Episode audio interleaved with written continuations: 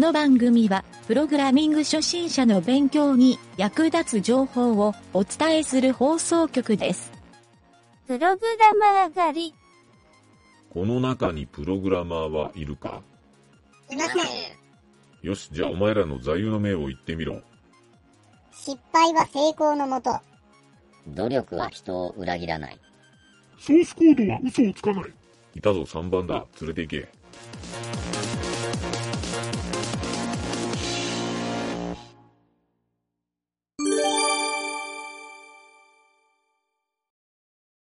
はい、それでは、えーいつもチャランポランなことをしてばっかりいるゆげたです。あれ？なんか、南條です。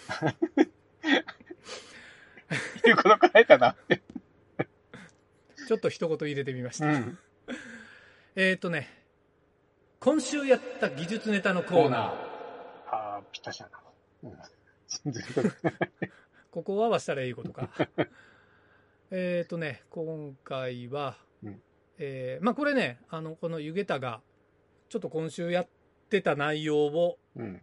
サクッと雑談っぽく話そうかなっていうコーナーなんやけど、うん。今週やったのは、うん。えっ、と、まあ基本的に JavaScript うん。で、いろいろね、あの、人のサイトのシステムを作ってあげてたんやけど、うんその中でうん、グラフ表示をする、うんチャート表示やね。うん。あの、グラフの表示をする機能で、チャート JS っていうメジャーなライブラリが JavaScript であるんやけど、うんこれを使って、まあこ、俺結構メインでこれを使うんやけど、うんそこの話をちょっとしてみようかなと。うんで、中にはね、これ聞きよる人でもしかしたら使いよる人もおるかなと思って、うんえーこんなこと困ってるんじゃないかっていうのも踏まえてうん、話してあげようかなと。話してあげようって偉そうやな。話させてもらおうかなと。うん思ってね。まあ、南條はちょっと使ってないから分からんかもしれんけど、うんちょっとね、南條も納得いくような内容もあるかもしれんから、うん。うん。で、まずで僕が最初に言いたいのは、うんあの、このチャート JS うんってちゃんとホームページっていうか、まあ、本家のサイトも持っとって、うんえーリファレンスもその中でうん。揃とんよ。まあまあ、細かく書かれとんよ。うん。うん。でも、そのリファレンスは、実はちょっとな、使いづらいなっていうリファレンスで、うん。で、もちろん、あの、英語サイトで、で書かれとるから、あの、まあ、日本語訳してくれとるページもあるんよ。親切な日本人の人が。うんまあ、自分のためにか知らんけど、日本語に直して書いてくれとんやけど、えっと、ここでね、僕一つ大きい問題がこのツールにあるうん。うんことに気がついて、気がついてっていうか、チャート JS に？チャート JS に、あの、これいつもね、気が、今回気づいたわけじゃないんやけど、うん。あの、ここ最近僕の中で問題になっとるうん。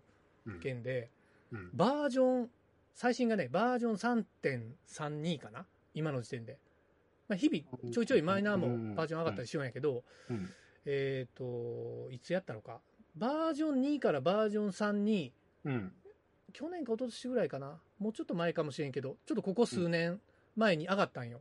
うん。で、このツール自体は結構前からあるから、みんな使いようんやけど、うんネットで、うんあの、このツール、ちょっとここをカスタマイズしたんやけどっていう時に、ネットでいろんな人が書いとるブログうんを探したりするんやけど、うんそのブログがほとんどがバージョン2系の書き方をしとんよ。おーニートさんでだいぶ違うん？そう。Python と一緒で、バージョン3系は、もうオプションの書き方がまるっきり変わっとるっていうに、俺も、ベースの部分は一緒なんよ。ああ。じゃあもう全くね、Python と同じ感じなんよ、これ。Python と同じ感じなんか。そう。で、しかもバージョン2系と3系っていう、まあ俺が勝手に言おうんやけど、うんまさにそれなんよ。あバージョン3系なんよ。あー、なるほどな。なので、ちょっと面白いことに、うんえっ、と、チャート JS バージョン3って入れたら、俺のブログがトップの方に来るんよ。SEO 強なったりするんよ。それぐらい、まあ日本語でバージョン3系の話がほとんどされてなくて、みん、なバージョン2を未だに使いよんよ。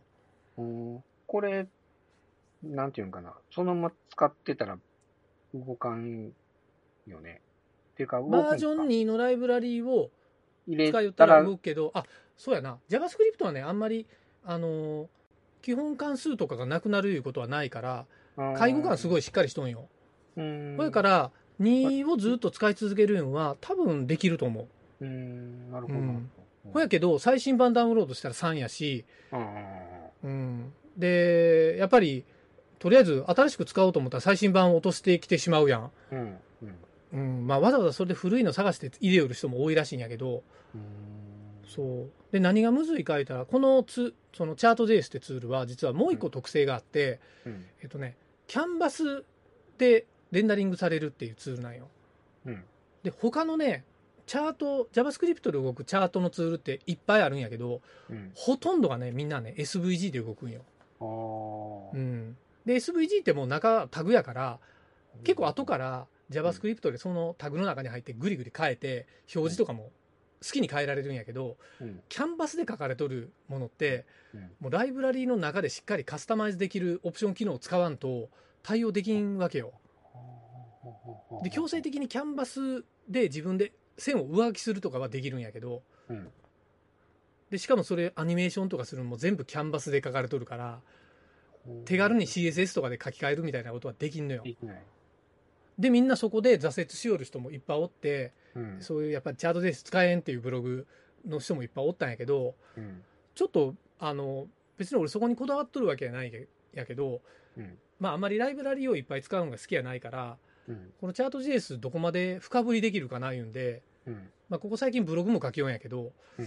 そのね、あのーちょっとカスタマイズポイントっていうのをいろいろやってみて、うんっていうのが、ちょっと今週やった技術ネタなんやけど、うん。まあそれもね、ちょっとそもそも、そもそもの話なんやけど、うん。こういう、例えばどっかの会社から依頼されて、うんちょっとグラフ表示してくださいみたいに言われるとするやん。うんそしたら、そのグラフ表示をしたら、みんなね、デザインめちゃくちゃこだわったことを言い出すから。ああ。この横の見出しうん、もっと文字ちっちゃくしてくださいとか、あの、うん。もっと位置ここの位置に合わせてくださいとか、うん。あの、色こうやってくださいとか、半透明とか、こう、ラインの線の太さとか、めちゃくちゃ細かいことを言い始めるから、でしかも全部一応ね、その、チャートデースのライブラリーの中で設定を変えたら、ある程度は対応できるんよ。ほやけど対応できんこともいっぱいあって、うん。そういう時にみんなググって他の人がやってるソースコードを参考にして手直しをするってまあよくやるやん。うん。うん。うん。その時に参考できるものがないですよっていう。話だよねよそううんだから、今僕が書いてますよっていう話。ね。見てくださいね。そうそうそう。まあ多分これをやろうと思ってみたら、うんまあ多分最新版使ったら僕のページにたどり着くやろねっていう。はい なんで上から目線なんていう感じやけど。まあそういう話なんよねう。ん。そう。なるほど。うんでもまあ結果的に言うたらね、実は僕も非常に勉強になったっていう話なんよ。うん。なるほどねっていう。うん。で、何が勉強になったか言うたら、うんこのライブラリーを作る、そのカスタマイズの仕方の、そのプログラムの書き方とかね、うんあこういう風にライブラリーを作ったら、便利にこう使ってもらえるんやなとか、まあ、A も悪いも踏まえて、ものすごい勉強になったんよ。うんで、他の人ができませんって諦めとったところが、できたら、うん。うん。プログラマーとしてはまあまあ快感なんよね嬉。しいよな。で、その人にメール打とうかな思ったぐらい。うん。その人のブログに、できましたよ、言うて。実際まだ売ってはないんやけど、打とうかな、言うて、ちょっと密かに考えとんよ。うんラジオで言いますよ、言うて。脅しやんな、それ。いいじゃないそうそうそう。うん。まあね、でもね、あのー非常にサクッと、うん。このグラフが作れるっていう、このグラフのライブラリライブラリーって結構便利やから、俺もよう使うんよ。うん。で、このチャート JS はまあ、キャンバスやし、うん、なんか、情報漏洩とかそういうのを考えたら、キャンバスって非常に有効やなと思って使いようんやけど、うん。アニメーションとかね、そのレスポンシブ対応とかも、まあまあいけてんのよ。表示も。うん。デザイン的なとこも。ううんん。というので、ちょっとね、半分おすすめもありの、うん。うん、この、こういうライブラリーを、こう、一生懸命うん。深掘りしてましたっていう話なんやけどね。うん。うん。意外にこの作業やってるのってね、俺楽しかったんよね。あの、土日使ってやりよったんやけど。ああ。そう。もうひたすら、まあ仕事にあんまり影響出んようにやろうかな思って。楽しむのはええことよ。やっぱこういうスキルって後で自分のプログラミング時代に役に立つけんね。うん。うん。いいな。ち、ちなみに、うん。キャンバスについてちょっともう少し詳しく教えて。あ、キャンバス、うん。どこら辺が？えっ、とね、だい、だいたいこう、絵を描くような感じっていうのはわあかるんやけど。なるほど。。キャンバスとはっていう感じで？うん、うん。なるほど。まあ、じゃあ、ちょっとそのうち、あれでも、なんか学習のコーナーみたいなんでもやってもええけど、とりあえずここでサクッとうん。1分ぐらいで説明するなら、キャンバスっていうのは、えーまあ一つ、キャンバスタグっていうのがあるんよ。これ、うん HTML5 から入ったうんタグで、キャンバスタグっていううんのがあって、うんで、最近のね、ネットゲーム、ウェブブラウザーゲームを開いたら、ほとんどがこのキャンバスタグで作られとる。キャンバスタグのキャンバスの中で動くうんものがそうなんよ。うんで、ホームページを作るときに、基本的にあのホームページって文字とか画像を貼り付けたりするっていうやつやん。うんその HTML の自体が。うん。で、このキャンバスタグが実は結構画期的で、ラインが引ける、うんっていう線が引けたり、まあ、丸とか塗りつぶしとか、中に絵を描くことができるんよ。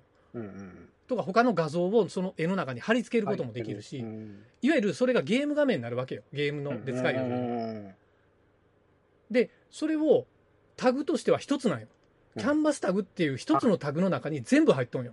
ああ、そうなん。で、いわゆるそれが、まあ、画像として入っとんよ。はいはいはいはい。いわゆるレンダリ。リングされた結果が表示されるのがキャンバスタグなんよ。あで、いろんな JavaScript とかを使って、その中にどういうラインを書いたり、どういう絵とか、どういう色かっていうのを、外から操作をして中に書く、いわゆるキャンバスなわけよ。あ。うんうんうんうん。絵を描くキャンバスっていうタグなんよね。うんうん。そう。そういうタグがあるから、あの、ゲームをしよっても外に情報が漏れにくいっていうのはそういうのがあるのよ。隠しタグみたいなのは裏にはあるかもしれんのやけど、うんでもそういうのを極限的になくせるっていう意味合いもあって、うん。そう。なので、えっ、と、ゲーム会社でこのキャンバスタグを採用してるとこが多いんじゃないかなっていう。うん。ちなみに俺が今作るよるその、あの、RPG のゲームうん。は、その背景画像の、その、クォータービューの、あの、マス目のところを、このキャンバスを使って、キャンバスを動かすようにしよる。うん感じよねうん一つすごい大きい特徴があるのは、うんこのキャンバスのね、書き換え速度いうのがめちゃくちゃ速いんよ。うん。ほやからゲームとかで、まあそんな。あのフレームレート60秒みたいなのはできんけど、そう。でもね、、そんなに人の目が見て、なんか遅さを感じるような、ではなくて結構素早く書き換えられるから、そう。あの中でアニメーションシーンは全部毎回書き換えよんで。ないやろ。書き換えよ毎回そう。そこもね、慣れたら、そう、結構描画するんも面白いし、うん。そう、あのー結構ホームページを作る幅が広がるっていうね、う。うんん、キャンバスタグ。なるほど。そう。ここも使い慣れたら、あの、合わせてこういうチャート JS とかもうんカスタマイズもしやすくなったりするし、うんそう。そうか、キャンバスタグええな。ちょっと今度、ラジオでやろうかな。うんまあ今ね、合わせて、今やるより SVG は、VG も、そう、あれもちょっと画期的なんやけど、ちょっとまあ、それは後々にやろうか。ああ、うん。うん。まあ、というね、ね。うん。そういう、ちょっと今週やった技術ネタのコーナーっていうことで、うん。まあ、興味が湧いた人はぜひ使ってもらいたいし、うんまあ、ちょっとわからんから教えてみたいなご意見があれば、なんかご意見箱に、くださいとうんいうところで、締めようか。はい。はい、お疲れ様。